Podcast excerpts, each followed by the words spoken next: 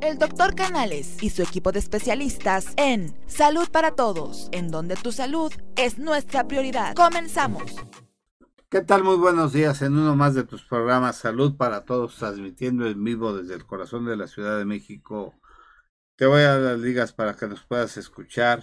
Escúchanos por Facebook en Salud para Todos, en Spotify, Salud para Todos, Diagonal Podcast, en Twitter, arroba salud-todos MX, en YouTube, Salud para Todos, teléfono en cabina 52 55 52 79 22 62. Les habla, les habla su amigo el doctor Roberto Canales, quien es médico internista y miembro de la Asociación Americana de Endocrinología Clínica. Les voy a presentar a nuestros miembros del staff, al doctor Fernando Castillo Lira, quien es médico internista y se dedica a la medicina tradicional china. Buenos días. Hola, buen día, un gusto nuevamente con A la alegría de este programa, Enrique Sánchez Vera. Gracias. Comentarista de radio y televisión. Y vendo tamales los domingos en el metro Chapultepec, doctor. No me haga menos el negocio, porque si no, no va a crecer nunca. Casi, casi acreditado como médico.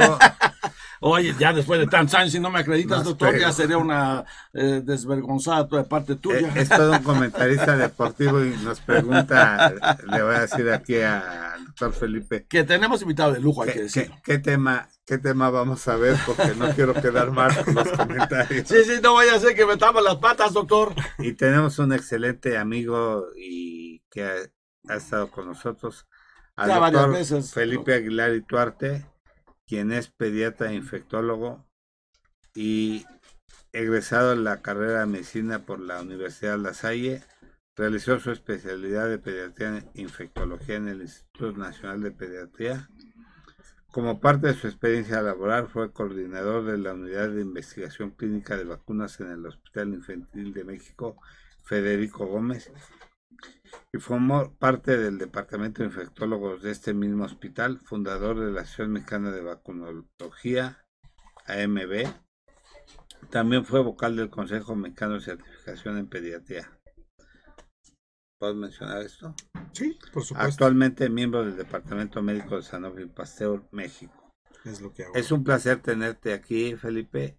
Y el tema de hoy este, que nos ocupa hablar de influenza. Es un tema que se desestima cada año, desafortunadamente, y que comentarios de gobernadores, de nuestros gobernantes, desestiman mucho el tema y cada vez vemos que cobran muchas vidas, sobre todo en tiempos de invierno, y vemos que es un problema de salud eh, muy importante y que vemos que cada vez van en aumento y que solo Sanofi y alguna otra firma también de importancia actualizan su vacuna cada año, la tetravalente, porque bueno, la que trae el sector salud, la antivalente,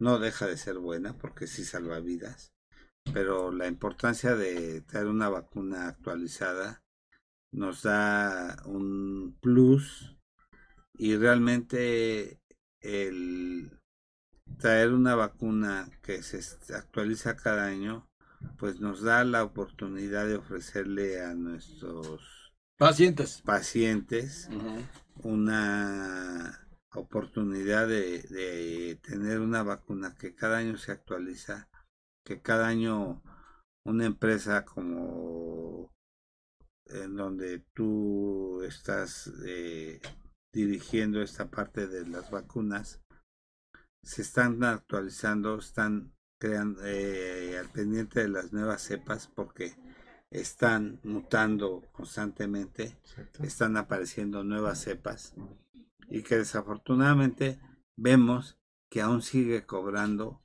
vidas, ¿no? Es correcto. ¿Qué nos puedes este, mencionar? Hacer un resumen, Doc. De, de, ahorita cómo, va la estadística actual en esta época de, de, la influenza. Mm, muchas gracias, doctor. Muy buenos días. Hola, ¿qué tal? Buenos días, buenos días. Doctores, y efectivamente, como, como el doctor Canales menciona, uno de los principales retos que tenemos en relación a una enfermedad inmunoprevenible, que eso es algo muy importante de, de, enfatizar. Es una enfermedad que usualmente es visualizada como algo banal, algo que eh, no tiene trascendencia, usualmente es confundido con un catarro común, de hecho existe una clara asociación entre lo que eh, eh, la, población piensa, en donde piensan que la influenza es un catarro común. no bueno, así lo catalogan hasta en, una página que vi ayer, ponen gripe. sí, gripe. Ni siquiera ponen influenza, la ponen ya abajo. Gripe es un sinónimo de influenza. Está, está, directamente relacionado a ello. En algunos países, fundamentalmente países de Sudamérica, lo reconocen como gripe. En, en países hispanoparlantes, en los países angloparlantes se reconoce como flu. ¿No? Eh, esa, es, la asociación. Entonces, la, más, la más grande oportunidad que tenemos nosotros de, comunicar a nuestros pacientes y a la población es entender que la influenza no es un catarro común, que la influenza, a diferencia de los otros gérmenes que causan una infección respiratoria que se parece a la influenza, es condicionante de hospitalización y muerte. Eso es probablemente el mensaje más importante que tenemos que entender de qué se trata la influenza. La influenza es una enfermedad que puede condicionar, dijimos, hospitalización y muerte, que afecta, puede, que puede afectar, perdón, prácticamente a toda la población. Nadie está exento de tener influenza y que existen grupos bien definidos que tienen riesgo no de enfermarse de influenza, sino de complicarse este, este, por, la, por, por la influenza. Esto probablemente sea lo más importante que tenemos que tener en nuestro punto de partida. Algo importante que dice el, doctor Canales está relacionado con la actualización de las cepas contenidas en la vacuna. Y no es ninguna compañía farmacéutica quien determina cuáles son las cepas que se van a incluir en una vacuna.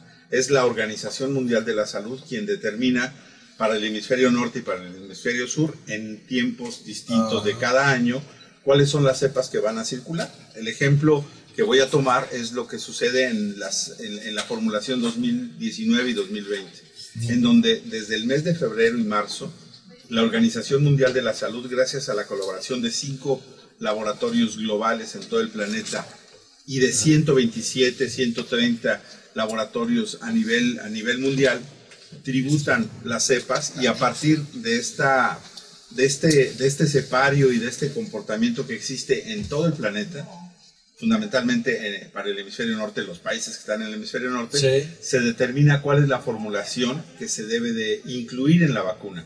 Ahora, ¿por qué, ¿por qué nos vacunamos cada año? Porque la inmunidad condicionada por el virus de la influenza, cuando el virus salvaje hace, hace estragos en el individuo que infecta y eventualmente enferma, o a través de la vacuna, tiene una, una inmunidad que, que termina a lo largo de los meses. Muy bien. Es decir, la inmunidad nunca va a durar más allá de 12 meses. de tal suerte que cada año tenemos que revacunarnos. Esa es la primera condicionante. Y la segunda es que las cepas cambian. Como las cepas cambian, una de las características del virus de la influenza, su biología intrínseca del, del virus de la influenza, es un virus que tiene alta capacidad de mutar y que usualmente semana a semana, día a día, cada vez que el virus se replica, tiene mutaciones muy puntuales, muy chiquititas. Pero cuando vamos sumando estas mutaciones, las, el resultado final a la, vuelta de algunos meses nos resulta en un virus distinto que finalmente es susceptible de ser eh, incluido en la, en la formulación de la vacuna. Esa es la razón por la que nos tenemos que vacunar cada año. Algo que está muy arraigado en la población es el hecho de decir que yo ya me vacuné con la vacuna de influenza hace tres años y que por lo tanto estoy cubierto. Y esto no es cierto. Digamos que aquellas personas que tienen una buena conducta en, en, relación a cuidar su salud, de hacerlo cada año, definitivamente van acumulando, digámoslo así, las millas en términos de su capacidad de responder a enfermedades respiratorias, pero que mandatoriamente cada año se tiene que vacunar. Y digo cada año, en donde tenemos que hacer una gran diferenciación tiene que ser antes del inicio de la temporada de mayor circulación. Estaba revisando un documento que es emanado por la, Dirección General de Epidemiología de la Secretaría de Salud Federal, en donde hoy nos coloca que estamos cursando la semana número 50 del año. Sí. ¿Sí?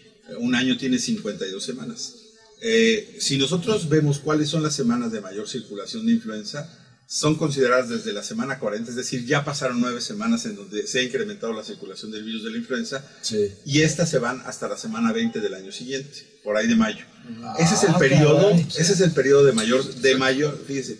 Yo, de, De muchos, mayor yo creo, doctor, perdón, que piensan que nada más en enero y febrero y se acabó. Sí, que, se, que llega la Semana Santa y el virus de la influenza Y- y dice ya- me voy. ya me No voy, cierto. no, ¿verdad? De hecho, todo el año, gracias a este Qué reporte, bueno lo dice. es evidente que tenemos semana a semana casos de influenza. Claro, se, se, se, se hacen más marcados entre la semana ve- 40 y la semana 20. ¿Y qué hacemos para eso? Prepararnos con, vacunando a la población y vacunándonos para finalmente generar la inmunidad mínima necesaria para protegerme contra la influenza. Pero fundamentalmente quiero enfatizarlo. Sí. Nos vacunamos para no terminar en un hospital o en Claro. el cementerio. Eso es importantísimo. Claro. El 94% de las personas que han fallecido por influenza en la temporada anterior y en lo que va de esta no estaban vacunados. Y aquellas personas que tengan dudas sobre, sobre el beneficio de la vacuna, ahí está. Porque las personas que se vacunan eventualmente van a tener una posibilidad mínima de terminar en un hospital Ajá. y mucho, mucho, mucho más de fallecer. Claro que Bueno, bien. a- aquí yo qui- quisiera comentar lo siguiente. Generalmente estamos acostumbrados a no hacer prevención. Correcto. O sea, de tal motivo, doctor, usted me desmentirá o hay razón o no de ser. Hace un momento nos habló del contexto de esas 40 semanas, pero hay estudios que se, que se hacían a través de julio, agosto, decían, no es la época correcta para aplicar la vacunación. Sí. Pero posteriormente se entendió que este programa de vacunación debe de, a- a- o sea, abarca lo que es el otoño y lo que es el invierno. Entonces hablamos de dos estaciones invernales, bueno, que tienen que ver relacionadas a los cambios térmicos. Entonces, dígame usted, la recomendación Claro. más usual y más óptima sería que la aplicación coincidiera con el mes de octubre a más tardar durante las primeras semanas del mes de octubre. ¿Por qué? Correcto.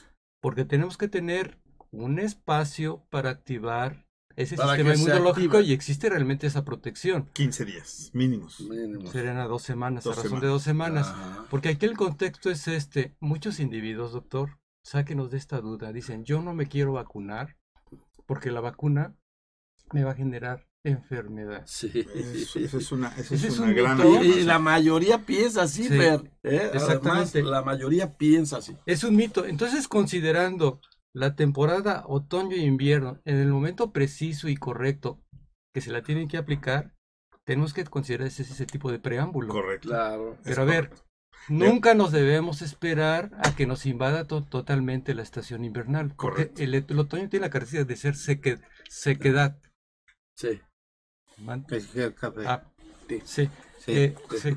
La- el otoño tiene la característica de ser sequedad, el invierno es mucho frío, en relación también con bastante humedad. Entonces, a mayor bajos de temperatura, la incidencia y la prevalencia del padecimiento Aumenta. tiende a aumentarse. Correcto. Entonces, por eso las campañas de vacunación nos recomendaría, doctor, en qué momento deben de ser. En octubre No, no, no, empieza, está- ¿no? está A más tardar. Perfectamente, perfectamente definido. En este México, año tuvimos un retraso, ¿no? un mes sí, la Un Organización mes, Mundial de la Salud tarde. eh, vaya, emitir la recomendación de una vacuna es, no es una decisión fácil, es un constructo que se hace de muchas consideraciones climatológicas, la biología del virus, cómo se distribuye, eh, todo este pronóstico, este, en términos generales, no- eh, nos permite que a partir de, de febrero tengamos la formulación de la vacuna para el año siguiente. Muy bien. Pero este año se retrasó. Se retrasó porque era difícil este, hacer esta disertación sobre lo que tendría que estar contenido en la vacuna. Al Sí. final es una decisión muy importante, muy importante porque al final si se decide sobre una cepa u otra, esto va a incidir directamente en el número de casos y de personas que van a terminar enfermas. Pero quiero retomar lo que usted menciona, doctor, que me parece que es importante y fundamental. Gracias a estos sistemas de vigilancia tenemos una clara curva en donde nos comportamos como país como hemisferio norte, como hemisferio norte, es decir, las semanas de mayor circulación es octubre, noviembre, diciembre, enero y marzo. No obstante, durante todo el año hay circulación y por lo tanto tenemos que vacunarnos antes de la semana número 40. Y esto depende fundamentalmente también de la llegada de la vacuna, de la liberación de la vacuna a través de nuestro Cofepris. eh, Cofepris, que, que hace un trabajo extraordinario de altísima calidad, de clase mundial, verdaderamente para liberar la vacuna y que ésta sea esté distribuida a través de los distintos canales de comunicación eh, para que la vacuna llegue a los, a los diversos campos clínicos y se aplique la vacuna. Además Eso es lo son importante. millones, doc. 32 millones. Y eso nada más aproximadamente 32 millones. o Si uno, sí. si uno, si uno este, pondera los 32 millones versus la población que estamos viviendo en este momento en nuestro país, que son 127 millones, Ajá. diríamos que el 25% de la población está vacunada contra la influenza. Qué Ahora, bueno. ¿a quiénes vacunamos? Y voy a, voy a volver este, a, su, a, su, a su, la afirmación que tiene que ver con, con que muchos individuos no se vacunan porque piensan que la vacuna les condiciona la enfermedad. Claro. Y esto lo voy a decir probablemente algunas veces más durante el tiempo que estemos al aire. Qué bueno que lo vacuna diga, doctor. Es sí, categóricamente no puede condicionar la enfermedad este, por influenza. Y la, la razón fundamental es porque lo que está contenido en la vacuna es una porción mínima, muy pequeña, que se llama hemaglutinina, es una proteína muy pequeñita, Ajá. que está contenida en el virus, que está en el virus, y que bajo ninguna circunstancia está contenido en su totalidad en, el, en la vacuna. Es decir, solamente existe una porción del virus, y esa porción del virus no es capaz de enfermar al individuo. Es claro, no es capaz de enfermar al individuo.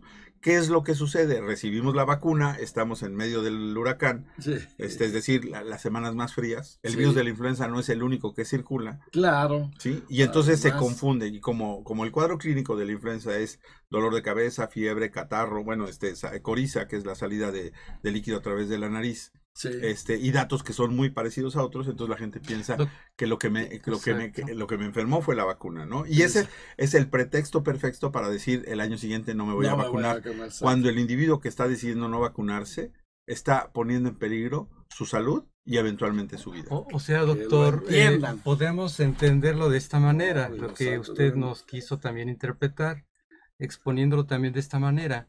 Sería, la vacuna está fabricada, depende de su tecnología, Ajá. de- en diferentes condiciones. Sí, la, la vacuna que recibimos en México es una vacuna inactivada. No hay otra vacuna en México. O sea- bueno, otros años ha habido otras vacunas con otras tecnologías, pero en el, en el, en el mismo caso son vacunas inactivadas, son fracciones del virus que cuando se inyectan al individuo Ajá. engañan al sistema inmunológico. cantidades. Eso a No, lo que son- usted se refiere la hemaglutin- heme- La hemaglutinina. hemaglutinina. Son pequeñas fracciones. Digamos que la cantidad mínima necesaria para condicionar una respuesta inmunológica en el individuo que la recibe. Hay diversas, este, antes eh, había diversas dosificaciones, hoy sabemos que tenemos que poner una dosis estándar y que con eso el individuo va a estar protegido. Es como quererlo entender de esta manera. No, no, sí está bien. Sí, Este, brevemente es como quererlo entender de esta manera. Tú tienes en tu casa una puerta. Esa puerta debe estar cerrada. Hay que explicarlo de una manera más Más, Gráfica, este, claro. propia, gráfica. Tú tienes una puerta cerrada, pero toca a alguien, no le vas a dar la entrada. Ajá. Lo tienes Pero- que reconocer para invitarlo a entrar. Claro. Pero si esa persona que te toca la puerta, previamente ya habías tenido contacto con ella y reconocimiento con ella, ¿qué sucede? Puede ser que le des la entrada. Pero si ya pasó un buen tiempo, vas a tener un mayor reconocimiento y lo vas a invitar a tu casa. ¿Por qué? No lo vas a rechazar. Porque ya generaste una Inmunidad. respuesta de inmunidad, de confiabilidad. Empatía. Aquí no hay peligro. Empatía, sí. Esto se y lo, estabiliza. lo- lo que hay que tener Eso en cuenta es- lo es, que- que hay dosis pediátricas para menores de 36 meses Ajá, y dosis adultos. para adultos. También. Que es O la diferencia. O mayores de 36 meses, También. son Mayores 15 de- microgramos. Que ya, Claro. que ya se le pone desde ahí, que es la dosis estándar para adultos. Lo que sí quisiera que, que eh, se puntualizara, tú que eres un experto en esto, Gracias. que, que la trivalente suele tener algunas reacciones porque no estoy contra la, la vacuna que se pone comúnmente en el sector salud, pero Entonces no me la pongo, doctor, ¿o sí? No, por supuesto que sí. En el seguro social. ¿Sí me la pongo o no me la pongo? póntela. Ah, qué bueno. doctor. Pero Ah, si porque tú vas a- al consultorio te vamos a poner la Ah, gracias, doctor. Entonces ya no voy. Te la vamos a cobrar, pero te. Este. pero hay más reacciones. Desafortunadamente. claro. Desafortunadamente hay más reacciones. Voy a, voy a aclarar un poquito el, el, punto. Sí. en, en México disponemos de dos tipos de vacunas en términos de la cantidad de tipos incluidos en ella. Como bien dice el doctor Canales, tenemos una vacuna trivalente, que es la que usualmente se, se, utiliza, no usualmente, la que se utiliza en el sector salud, todos los campos clínicos del sector salud. gratuita. Y una vacuna, que es una vacuna tetravalente, que usualmente se utiliza en el segmento privado. ¿Cuál es la diferencia de estas? Tres de los tipos que están, perdón, hay una cocirculación de cuatro diferentes tipos de influenza de manera preponderante. Hay más, pero fundamentalmente son cuatro. De esos cuatro, los más importantes es H1N1, H3N2 y un B que se llama Victoria o Yamagat. La vacuna trivalente indudablemente va a tener H1N1, H3N2 y uno de los Bs este, que, que circulan, ya sea Victoria o sea Yamagat. Ah. Y la vacuna tetravalente tiene esos tres más el otro B que no está contenido en la vacuna trivalente. Muy bien. La diferencia fundamental está en que la vacuna tetravalente tiene una, una, una protección adicional sobre la, la, posible circulación de este virus que no está contenido en la trivalente. Pero en términos de efectividad, en términos de eficacia y sobre todo, doctor, perdóneme usted, en términos de seguridad son idénticas son idénticas. Ni la trivalente ni la tetravalente tienen diferencias ni preocupaciones relacionadas a la seguridad. Duelen igual, se hace chipote igual, se le pone rojo igual. Y todas estas tres cosas que dije son cosas que no se comparan con el enorme beneficio que tanto la trivalente como la tetravalente. Lo que quiero decir de la vacuna trivalente que está en el sector salud tiene los dos serotipos que más circulan, H1N1 y H3N2. Y gracias a este sistema de vigilancia que semana a semana nos emite la Secretaría de Salud a través de la Dirección General de Epidemiología, tenemos una amplia ah, visibilidad sobre la cobertura que nos está dando tanto la vacuna trivalente como la tetravalente. Esto es muy importante saberlo. ¿Por qué? Porque tenemos que generar a la población la, confianza de que la vacuna que se está colocando es una vacuna segura, es una vacuna altamente eficaz, es un estándar de cuidado en todos los, en todos los países de avanzada del mundo y México es uno de ellos. El, cuando, cuando decimos 32 millones de dosis de vacunas, estamos hablando de una cantidad brutal de dosis y de cobertura de la población que permite contener en una gran medida el número de casos complicados por influencia y por supuesto de defunciones. Y, eh, muchas veces se agotan, doctor. O sea, la mayoría se agotan las 32 millones. Como, como, como creo que debe de ser. Exacto. como porque de repente dicen ya no hay. Así es. Ahorita en el Seguro Social que acabo de ir hace una semana en unas clínicas ya no hay. Eh, creo que es un tema de distribución, ¿no? Este lo que me dijeron, sí, vamos a tener otra nueva distribución. Pero por lo pronto ahorita ya se agotaron algunas clínicas. Sí, es, es, es, correcto. Pero bueno, es un tema de distribución. Claro. Pero usualmente lo tienen. Ahora, que el, el, tiempo para vacunarse, y quiero retomar lo que el doctor menciona, es súper importante. claro. Usualmente el 25% de los casos totales de una temporada, es decir, de la semana 40 a la 20, sí. del 100% de los casos, el 25% es en la semana, en perdón, en los meses de octubre, noviembre y diciembre de ese año. Y el 75% es en febrero, marzo y abril. Es decir, hoy estamos en diciembre y las personas pudieran pensar, híjole, ya es demasiado tarde. No es cierto. Lo peor está por venir. Lo peor está por venir y entonces las personas se deben de vacunar. Creo que aquí, doctor, aquí enfatizar algo muy importante, entender que como este tipo de gérmenes son a veces muy resistentes y, y entender que son multidinámicos para actuar. En la época, estamos hablando ya de la estación de primavera hacia entrando más adelante, no necesariamente al verano, pero ya se nos está extendiendo.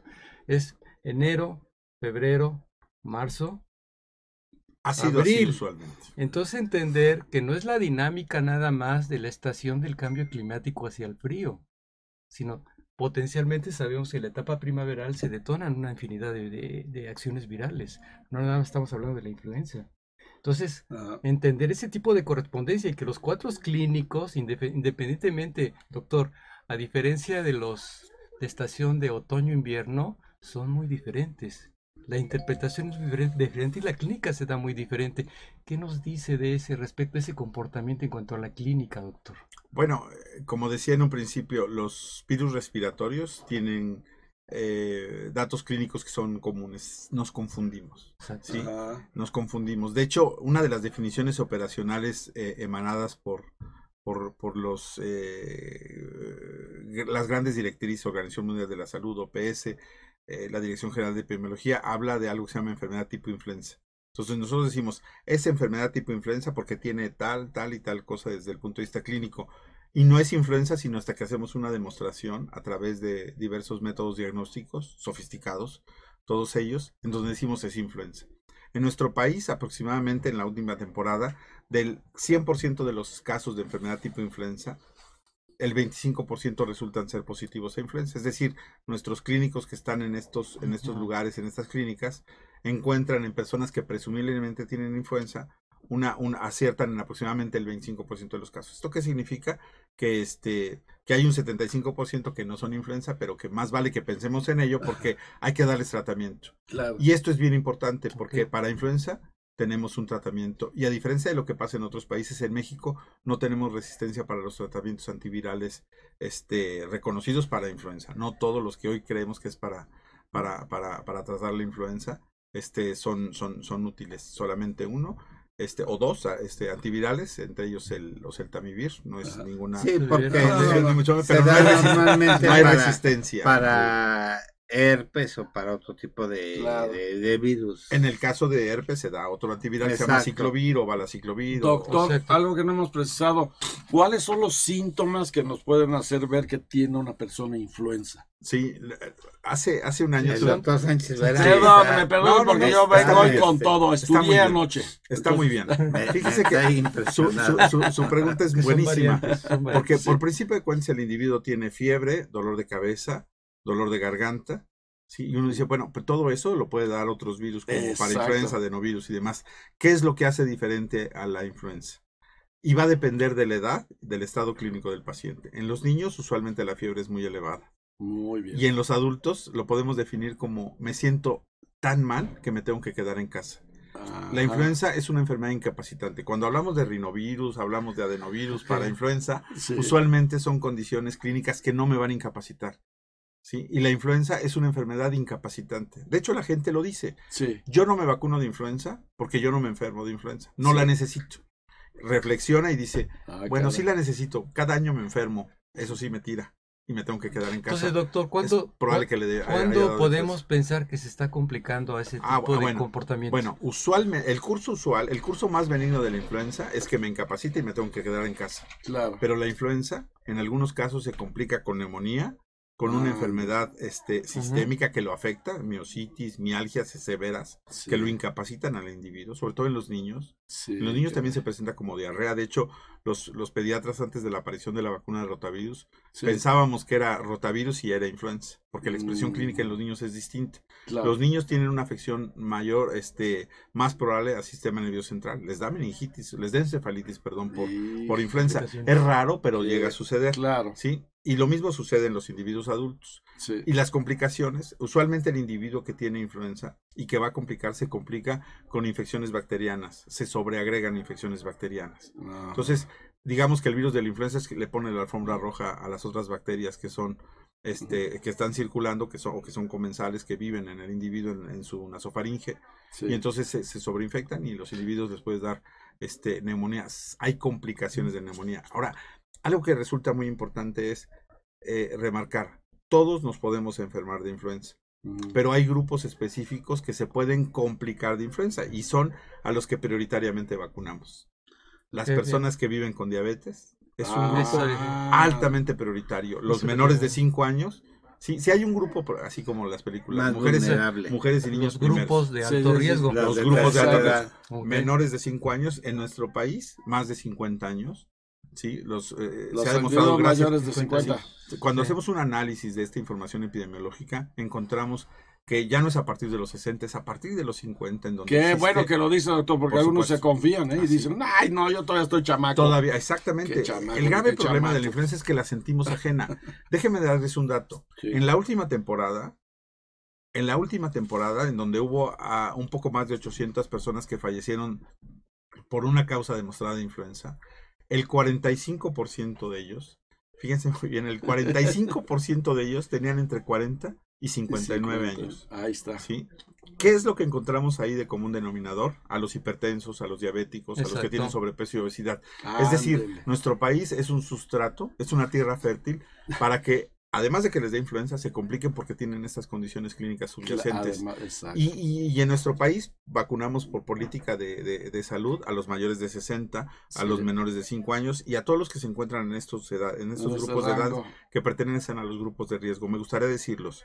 Las personas que viven con una condición crónica subyacente, Sí, ¿cuáles son las más frecuentes en nuestro país? Diabetes, diabetes. Exacto.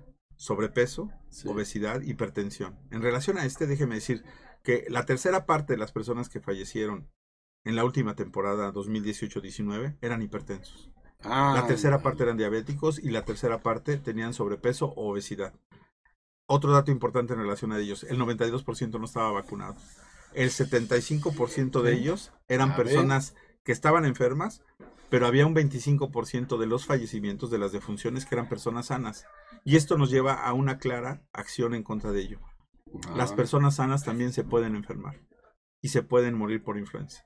Por lo tanto, es, si no Sí, sí, sí. pertenecen a estos grupos de riesgo, deben de vacunarse. Doctor, ¿y qué nos dice de los asmáticos? Los asmáticos, sin duda, claro, pertenecen a estos grupos de riesgo. enfermedad obstructiva Los- crónica. los- Otros más que ya los agregaste. los- tabaco, ¿sí? Y voy a decir otro grupo más. no menos importante, las, las- la mujer embarazada. También. La mujer embarazada, El la mujer Mi embarazada, esposa se la pusieron ya hace un mes, no sé cuánto. eso la- es maravilloso. Se Y, la y- y ahí déjeme darle una muy buena noticia. Su esposa se está protegiendo contra el virus de la influenza, Sí. pero además le está tra- transfiriendo anticuerpos Al- al, al bebé. bebé. No sé cuándo vaya a ser el término del, del embarazo. En enero. En bueno, enero. cuando su bebé nazca en enero, mire qué, qué, qué bello ejemplo. Sí, Cuando sí, el sí. bebé nazca en enero, él no va a poderse vacunar sino hasta que tenga seis meses, es decir, hasta el mes de junio, julio. Exacto. Para entonces, Ya para entonces, protegido. el pequeño, meses. el pequeño doctor o la pequeña doctora, Doctor. no, ah, el pequeño doctor va, va, va- no va a poderse Sí, le voy a, vacunar voy a pedir que sea porque la doctor, vacuna para aquel entonces, para aquel entonces ya va a estar caducada. Sí, la Ah, vacuna muy bien. 2019-20. Entonces, ¿cómo voy a proteger a este bebé? Con la lactancia. Pues con la, La pero antes de la lactancia es la vacuna que recibió mamá Sí. genera los anticuerpos y estos anticuerpos los concentra a través de la placenta y se los endosa a su bebé como un cheque y- de mil afanes de protección y le dice "Prote- vas a estar protegido contra la influenza por lo menos hasta que tengas seis meses. Fíjate. Y además la mamá Más protegido ese Emiliano que no sabe cuánto, doctor. Y Ahorita está además- bien vigilado el y cabrón. además la mamá ¿sí? en el momento en el que lo esté lactando además de protegerlo contra muchas otras enfermedades le va a estar transfiriendo anticuerpos clase IgA que son los que están en las mucosas Ajá. para que cuando el virus se ponga en contacto disminuya la posibilidad de que el virus haga una diseminación a través de su, de su, de su sangre, ¿no? Eso es, Ah, eso es fabuloso. eso es Entonces, fabuloso. Este, este ejemplo me parece que es fundamental para decirle a las mamás, vacúnense. Porque existe una clara, clara idea, clara y equivocada idea de que la mujer embarazada No, debe de vacunarse porque está embarazada. Exacto, ¿verdad? Y es lo que Otra deben cosa de que se entender está, eso. En cualquier, en cualquier que se semana de está la gestación. hablando y se está manejando mucho de la microbiota y que estuvo el doctor Salgado, Eugenio Salgado, no sé si lo conoces. Eugenio es un, Salgado, es un pediatra. que, que se le pase una gasa estéril en la vagina Sí. con solución fisiológica y en cuanto nazca tu bebé que se la pasen por todo, Sí, sobre, claro, sobre todo cuando es por cesárea. cuando es Sí, por- que va a porque ser, va a ser cesárea. Eso es lo que se debe hacer, eso una marca Es una impronta. una Es una impronta de la, maravillosa de la microbiota para, del para recordárselo Ah, Eugenio. que- Eugenio va a ser pediatra, doc. Sí, yo sé, Eugenio a que estuvo el programa que yo me Eh, fui a sí, la convención de medicina sí. interna para que lo hagan y, y estárselo Ahora sí que diciendo para que lo hagan y otras personas de riesgo los que tomaron ranitidina por ¡Ah, de- qué! A mí, me hace los mandados que... por- Me hace de los mandar la 25 años. ranitidina y lo demás, doctor. Yo soy muy O- sano. otra cosa que, que quisiera preguntarte Felipe es ¿Cuál es la contraindicación? ¿Sigue siendo contraindicación a las personas alérgicas al huevo? No, absolutamente Ya no. Aquí, no, aquí eso me es- parece. No, es que ya no y nunca lo había, fue. había eso de que- Esa creencia, ¿no? no, no, no. ¿No? Había porque como está hecha de- del embrión del pollo, Sí. había la- El temor. el El temor temor. de que podía causar reacciones alérgicas severas. A mí me pasó con un familiar de un paciente Sí. que cuando hubo la epidemia de la 2009. H1N1 Fue 2009, ¿no? murió el 10 años paciente ya. Ya son 10 años. sí. con una Yo vacuna. pensé que era menos. Cuando salió esa vacuna tan improvisada, se la aplicaron en el hospital español y el paciente murió por una reacción alérgica. Tuvo una reacción tan severa que el paciente murió por eso. Sí. La única contraindicación absoluta para recibir la vacuna es que el individuo tenga una historia de haber tenido una anafilaxia. ¿Qué es eso? Anafilaxia es Una reacción acelerada y severa, usualmente irreversible, contra, contra, contra cuando, cuando se aplica la vacuna.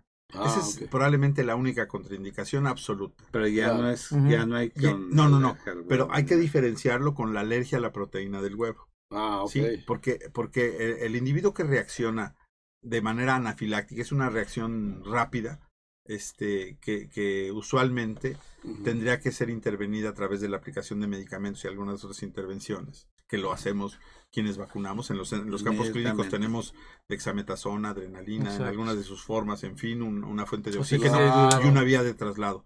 Los individuos que tienen alergia a la proteína del huevo documentada, porque hay un sobrediagnóstico, esto hay que dejarlo muy claro, Sí. Sí, las guías internacionales, incluso una guía que próximamente será publicada en nuestro país, eh, habla de que, publicada por algunos expertos, eh, habla de que la alergia a la proteína del huevo no es una contraindicación y que los cuidados que yo debo de tener en un paciente que tiene alergia a la proteína del huevo son exactamente los mismos que tengo para con otros pacientes. Muy Ahora, bien. alguien que tiene este, eh, la alergia documentada, una forma este, correcta de hacerlo es que se vacune en un campo clínico en donde tengan la posibilidad de tener una respuesta. Eso, Ah, eso sería lo más En un adecuado. campo seguro, ¿no? en un lugar Sí. seguro, en donde tengamos estos Sí, medicamentos. que Yo- no sea en el metro. Exacto. este, Porque ¿Por él qué? le gusta, él le gusta Eh, vacunarse. Qué bueno que lo digo, doctor.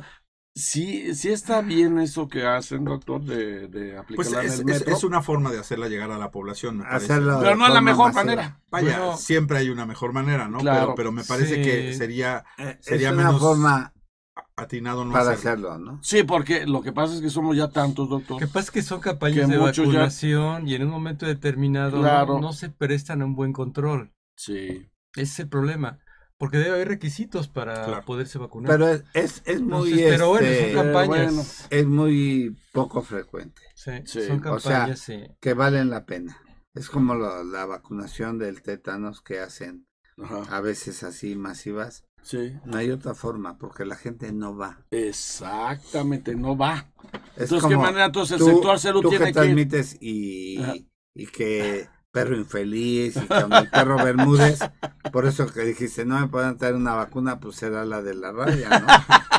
Y ot- otro, otra, otra, otro cuestionamiento aquí, que en ocasiones el paciente, que se ve, que, se- que- que constantemente se está mencionando en este momento, al momento que se le aplica, dice, me va a dar la influenza, pero a ver, hay que entender, son dos semanas en lo cual se van a activar el sistema y te va a proteger.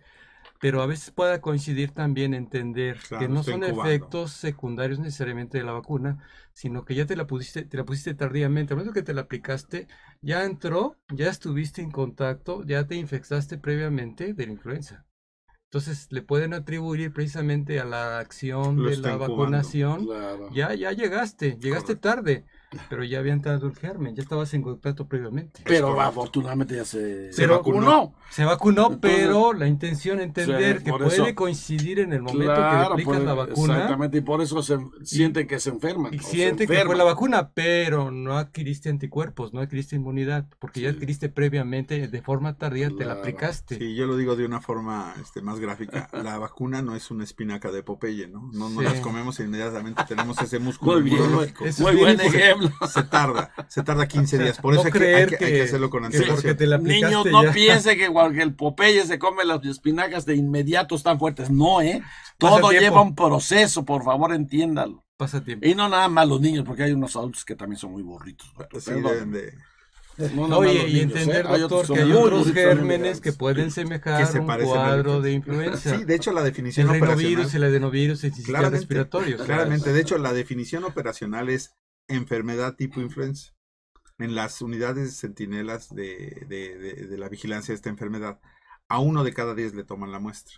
A uno de cada diez. Es un sistema que tiene esa función, ¿no? No es que diagnostiquen todos los casos de influenza del país. Sería técnicamente imposible y muy, Claro. muy caro y innecesario. Pero con esa, con ese sistema de vigilancia es suficiente para darnos una idea de cómo se comporta influenza. Y además de tributar, es muy interesante porque cuando, cuando se toma este muestreo, año con año, semana a semana, en- en- vemos estos comportamientos. Y estos comportamientos nos permite eh, este, montar las estrategias en nuestro país. Y esta información ha bueno. sido súper útil porque precisamente nos da la pauta de saber que tenemos que vacunar antes de la semana 40, que tenemos que prolongar la vacunación hasta el mes de marzo, Claro. este, lo que no significa que no vacunamos después de marzo, sino que eh, preponderantemente en esas semanas hay que intensificar la vacunación, ¿no? Qué bueno. Este, todo esto, todo esto nos Oh. habla de, de- Ajá. de- verdaderamente de, sistemas de salud que han sido este, muy trabajados, muy estudiados durante décadas en nuestro país, gente legendaria que ha trabajado en estos, en estos menesteres y que hoy en día pues somos herederos de, un sistema de salud pública muy bueno que esperemos que año con año mejore. Yo pienso que, Doc, yo eh, trabajando en los medios de comunicación, me di cuenta que no se hace una campaña tan severa o tan Debería. concreta como se ha... Yo me acuerdo muy bien de una campaña que tuvo mucho éxito, que nunca se va a olvidar, que no tiraba uno una gota de agua. Cuando lo del agua, Ah, que Sierra se no le Amanda, ¿no? Sierra le llaman. ¿Por qué no también hacer una campaña como esa, doctor, Sí, para la claro. influenza? O sea, Claro. que- es lo que yo siempre he dicho. es lo que comentábamos cosas así, en el programa ¿Se anterior. puede hacer entonces sector salud No se o, hace. o no sé quién es el que- encargado no de que se tendría quiere, que no se hacer? hace. Se debería de hacer que una tenemos campaña uno de de los estilo. mejores este, sistemas en, Sí. en cuanto a prevención de salud en, De la vacunación americana. del mundo. del mundo. Qué bueno, Doc. Sí. Podríamos ser Sí. mejores, o sea, podríamos tener. ser Y mejores tuve la oportunidad de, No de se haber tenido yo Por decir, por ejemplo. a- como maestro de salud pública Alfonso Angelini de la Garza, que fue el introductor de las vacunas en México. Muy bien. Ya murió mi profesor, Ajá. fue di- director de la facultad y miembro del consejo Ajá. técnico de la universidad Sí. Y mi maestro, que en paz descanse, Fue- toda una institución en las vacunas, introductor de las vacunas en México. Qué bueno. Ay, ojalá Sí, hubiera más yo- así. hace, hace, hace unos meses en el estado de Jalisco nos decían eso. ¿Por qué ustedes no hacen esto? ¿Y por qué Gloria, no de la, hacen más gloria esto? de, de- Para- de- de la salud pública en México. Para aumentar la, la, la sensibilidad en la población. Sí. Y ese día- Es- ese día- ese es buen ese- término, Doc. En Jalisco. Aumentar ese- la sensibilidad. Ese día peleaba el Canelo Álvarez en, este, en quién sabe qué parte del mundo. Yo Sí. decía, sería muy bueno que le enviara un Twitter, ¿no? Una persona, un personaje público invitando a la, a la población a Eh, vacunar. Exacto, mire, qué buena Y, idea. y- y puede ser una de tantas ideas, ¿no? A Claro. nivel local, Las redes sociales eh, ayudan mucho Mucho. cuando son utilizadas en utilizadas. beneficio de la ciudad, Claro. en bien beneficio utilizado. de la población. Porque tristemente muchas veces no se Pero con eso de que ahora Ahora pues, andan más ya- preocupados ya por otras no cosas. se pueden pelear con la gente y Abrazos, no balazos. No, no. No, hay, no, hay- no. hay situaciones que bueno no podemos polemizar porque, No, si nos metemos en la política no vamos a terminar. Hoy, A ver, doctor, y estamos hablando de medicina y salud.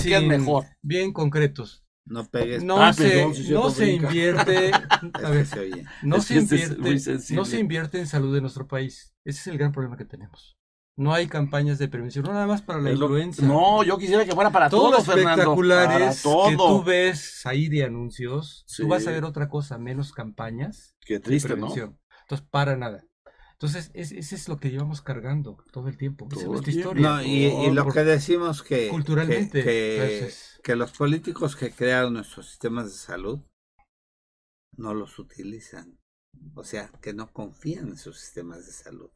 Mm. Yo no he visto un, un presidente o un secretario de salud que use sus sistemas de salud que ellos crearon. Pues no compite. que ellos... No compite para sus expectativas.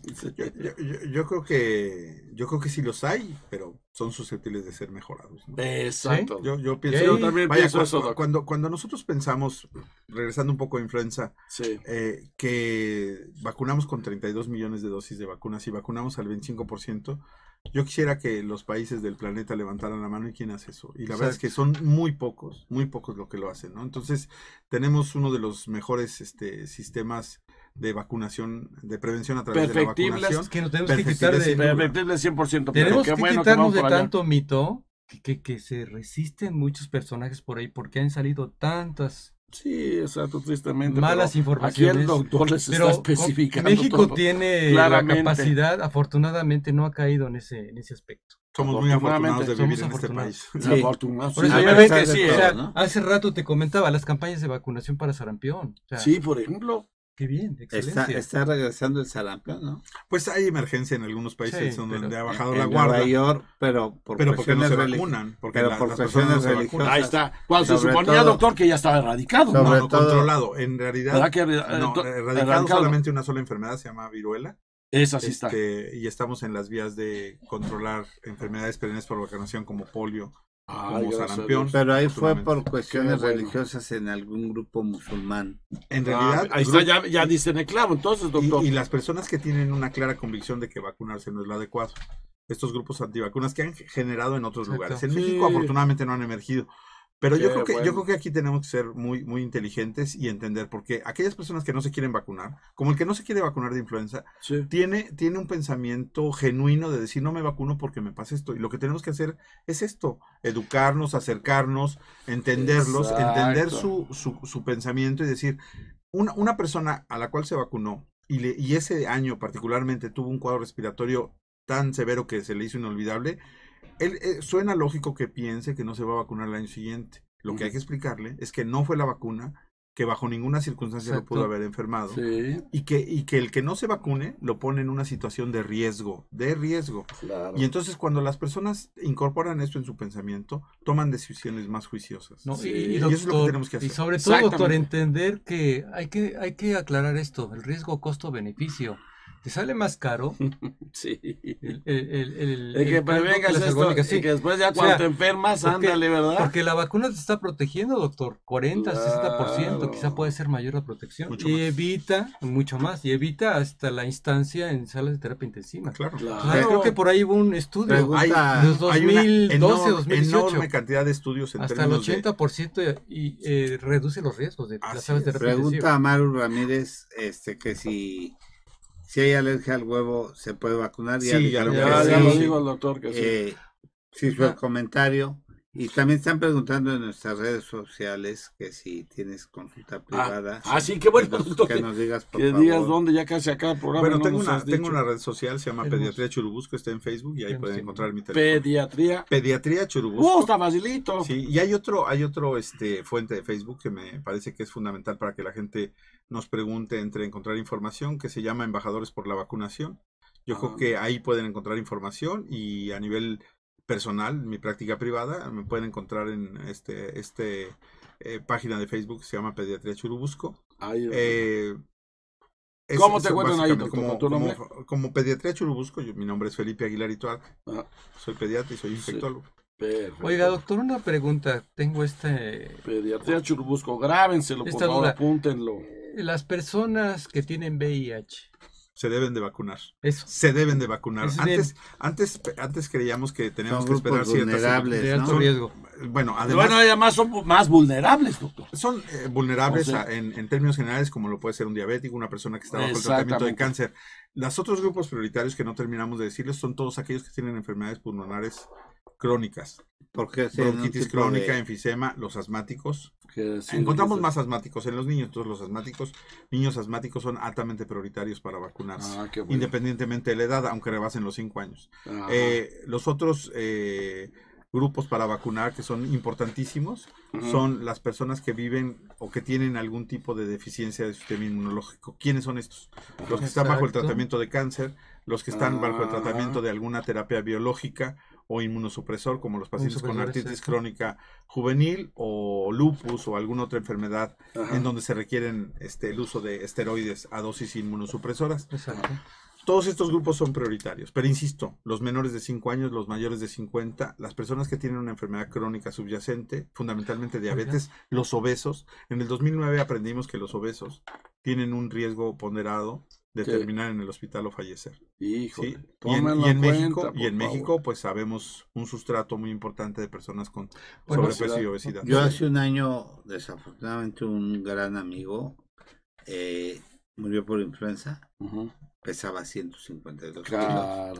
Y, Ahí está un ejemplo muy claro, doctor. Y estuvo sí, en terapia intensiva. En terapia intensiva. Y además la primera semana estuvo en el Hospital Ángeles. Ajá. Le costó un millón. Nada más. Este, Qué bueno que lo digas, doctor Cuatro. Y, después se fue a la raza otro mes y murió justamente en el día de Navidad. Y con 50 kilos. Y, ahorita que estás comentando de las complicaciones, doctor, tiene un tiempo de incubación la influenza. Sí. Tiene un tiempo de vida. Pero, a ver, el paciente, una vez que adquiere la influenza complicada, que se va de frente, ¿es capaz de fallecer en la misma semana? Sí. ¿O en cuántos días? Déjeme decirle, el, diagnóstico es muy importante. Claro. sabemos que las personas que fallecen por, por, por influenza tienen también algo muy en común. El 50% de ellos se tardaron en darles el tratamiento. claro. Exacto. El tratamiento, y esto es muy importante. Hoy en México no hay resistencia reportada al Tamivir. Este, esto es muy importante. Es decir, hay un tratamiento contra influenza. Y acaba de sacar uno nuevo. Sí, hay, hay, hay, otros, nuevo, hay otras alternativas. salió de una dosis. ¿eh? salió de una dosis, sí. Pero este. con los Celtamivir este, estamos, estamos cubiertos. Así que cubiertos. ¿Cómo se llama? O Celtamivir es, el, no, es el nombre genérico. Y lo, Acá sacaron uno nuevo ahora en la Convención de Medicina Interna para influenza. Como, como alternativas, ¿no? Como alternativas. Algo que me gustaría decir y que es muy importante es eh, cuando, cuando hoy en día hay un, hay un incremento de la resistencia bacteriana de los bichos en el hospital fundamentalmente, no responden a los antibióticos convencionales.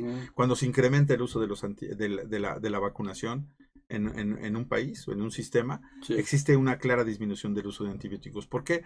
Pues porque usualmente la persona que le da un catarro común, los médicos que de primer contacto están tentados a dar antibióticos en una primera instancia. Cuando no se enferman de algo de algo que probablemente requiere antibiótico, disminuye el consumo de estos. Y esto es fabuloso porque disminuimos la resistencia global, contra que hoy es un problema ah, global de salud importantísimo al que nos vamos a estar enfrentando en los siguientes años y décadas. Sí, cara, es muy importante. Tiene muchos beneficios vacunarse. El beneficio costo, costo ahorrador, costo benéfico es reduce la muerte. Ah, nada más ni nada menos, ¿verdad? Exacto, que sí, es, sí, esa es la razón fundamental. Es lo principal. debemos de comprender y entender que la influenza es una enfermedad que nos pone en la antesala de un hospital o del cementerio. Y, y, bajo esa premisa, decir, hay una intervención que es reconocida como la intervención más eficaz por la Organización Mundial de la Salud, que es la vacunación.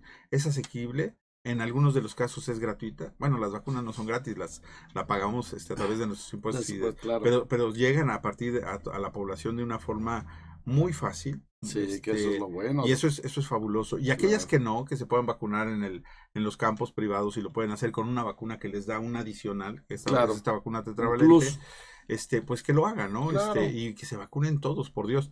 Esto es lo más importante que yo creo que debemos que convencer a la población. Doctor, ¿existen varias vías para la aplicación de la vacunación? Usualmente es intramuscular, se puede aplicar por la vía intramuscular, intramuscular profundo es la vía más correcta, también se puede aplicar por la vía subcutánea. Este, pero en la vía intramuscular. Ahora, dependiendo la edad, pues es el sitio anatómico que escogemos. Yo digo que a partir de los 12 meses que el pequeño camina, pues ponérsela en su deltoides, en su músculo deltoides. este, cuando un niño tiene tres años y lo vacuna en la pierna, pues este, lo desaliento a caminar, eso es lo que yo pienso como ah, pediatra. Entonces mejor ponérselo en su, en su, en su, deltoides, este, intramuscular profunda con el tamaño de la aguja, adecuada. Eso lo sabrá el clínico, la enfermera que, que, lo valore en ese momento y, y, será, será suficiente para que reciba. Algo que es muy importante Sí. es que los, los, el primer, eh, cuando un niño se vacuna por primera vez de influenza, lo tiene que hacer dos veces ese año. Ah, Eso es bien, importante porque eh, eh, el- el- la primo vacunación en el primer año de, de vida Sí. o la primera vez que yo me voy a vacunar de influenza lo tengo que hacer dos veces con una diferencia de cuatro semanas. Muy bien. ¿sí? Y el punto de corte son los nueve años. Es decir, después de los nueve años, si alguien nunca se vacunó, nada más lo vacuna una vez. Pero si el, el- el paciente tiene menos de nueve años y es el primer año que se va a vacunar, hay que ponerlo Dos dosis con una diferencia de cuatro semanas para que su sistema inmunológico responda de una manera robusta y los proteja Doctor, contra entonces a los lactantes menores a mayores, ¿qué edad es la correcta y la precisa cuando su mamá seis meses. no fue vacunada? Ah, pues, seis meses, es Sí. decir, el, Hasta el los bebé- seis meses ya está seis protegido. sería seis y siete meses. Muy bien. Sí, a los 6 y a los. 7 meses. Si el niño tiene un año cuando ya llegó la vacuna, pues entonces a los 12 y a los 13 meses. Perfecto. Si el niño tenía dos años cuando llegó el, y no se vacunó el año, el año pasado, un, este, hay que ponerle la vacuna este, a los dos años y a los dos años un mes.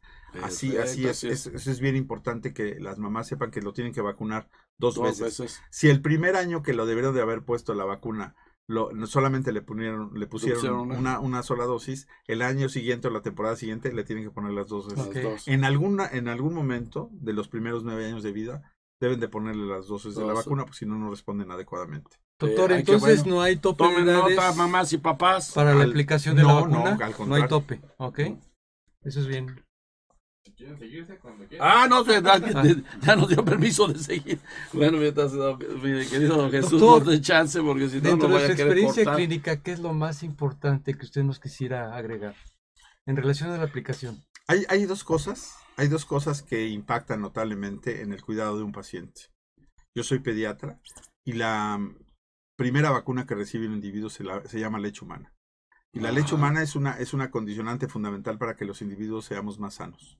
Y número dos, las vacunas. Muy las, bien. las vacunas son dos intervenciones que, que- que- que impactan notablemente en la salud de los pacientes. Ambas son asequibles. Tenemos que convencer a las mamás que se vacunen, porque Sí. vacuna, vacunamos a nuestros niños. Bueno, Sí. las mamás vacunan a sus, a sus Bebés. bebés cuando Claro. los alimentan con leche humana. Claro. Pero la segunda intervención que me parece que es fundamental en los individuos es vacunarlos con las vacunas que están en la cartilla de vacunación a las edades correspondientes claro. más otras vacunas que deben de ser consideradas como varicela, hepatitis A y meningococo. Ya me invitarán para hablar de ellos si, si Sí. ustedes lo, lo- Claro. Ah, lo no, vas a venir, doctor. pero, pero, Eso pero no me, lo pa- dudes. me parece que es fundamental este, decir eso. Las vacunas representan la medida de prevención más importante por encima de muchas otras. Solamente bueno. una no, so- no es capaz de rebasarle las vacunas, que es la disponibilidad de agua potable. Sí, las vacunas tienen un impacto brutal en términos de prevención de vidas. Por influenza se estima que la- año con año se mueren entre 290 mil y 650 mil personas cada año Nada por más. influenza. Nada más. Y es una enfermedad inmunoprevenible, que eso es, eso es lo terrible. Exacto. Quien se muere por influenza es porque no estaba vacunado. Tan Entonces, sencillo como eso. Es exacto, ¿sí? Tan sencillo como eso. Sí, sí, sí, Y- sí. Y, esto debe de estar en el pensamiento de las personas para ir y no dudar en vacunarse. Puedo tener, no es contraindicación estar con antibióticos, con antivirales, con, con nada. Sí, Hay que vacunarse. sí. Pretextos hay cientos de pretextos Sí, para no ¿verdad? vacunarse de influenza. Pero es un pretexto para ponerse el, El la soga en el cuello sí. y jalarla Sí. porque finalmente el no vacunarse nos condiciona en estos grupos de riesgo que hemos hablado, Claro. aunque seamos sanos. Exacto. Pero Qué bueno que me lo pero- dice y me ve a mí, doctor, porque yo soy muy sano. Sí, Pero, doctor, Para que funcione más, doctor, Muy sano. rectificando y recordando, ¿en qué etapa del año es más importante vacunarse para la influenza? A partir de los seis meses. Ah, muy bien. Sí, a los seis y a los siete meses. ¿Por qué? Porque la- dicen que a los perros más flacos se les suben Se las pulgas más gordas pulgas. y los niños chiquitos son los siempre son los más vulnerables. Pues eso No, no hay que olvidar. ah, no hay que olvidarlo. O sea, de veras, yo sí se los quiero decir, amigos que nos escuchan, y amigas y todos, que sí hagan caso a esto, porque de veras, en serio, yo he escuchado a muchos, no, que yo no, yo por qué me la voy a poner si yo siempre he sido, ay, no tengo miedo a nada. No, no, no, no. Esto es eh, ponerse en riesgo. Acuérdense esa crisis que yo sí me acuerdo bien. Yo pensé que era antes, pero la del 2009 fue tremenda. Y hubo varios fallecimientos, por más que me digan que no.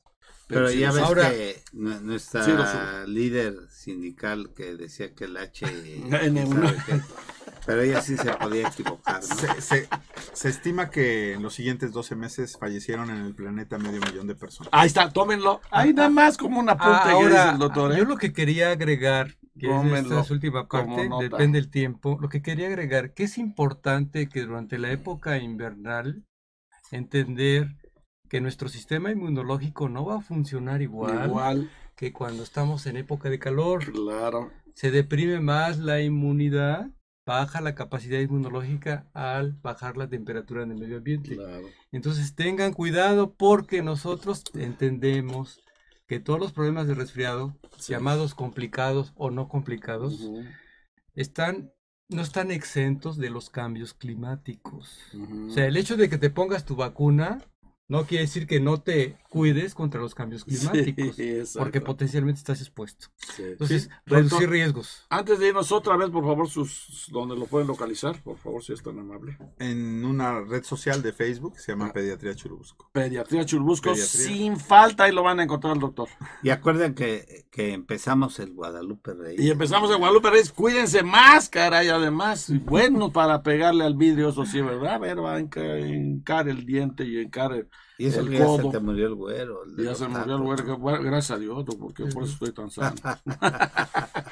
doctor, ¿qui- ¿quiere agregar algo? Porque ya nos vamos. No. Sí, Bueno, tantas cosas, ¿no? Que Sí, no, pero queremos eh, dejar la puerta abierta para Muchas que gracias. Porque tiene muchos favor, temas, allá dijiste ahorita, hagas doctor, favor de, que hay. de volver con este tema de, de vacunas y de hablar Exacto, de, de vacunas. temas que hay importantes Uh, en tu hay muchos. especialidad que nos compartas Por favor. y pues de vacunas y de otras cosas tan interesantes Sí. que hay en tu especialidad Ajá. y que nos hagas favor de De acompañarnos. volver a acompañarnos ya sin cajas lo va- de despensa. Eh, Ya si, si la despensa, ahorita te llevas una, doc, para que ya no haya.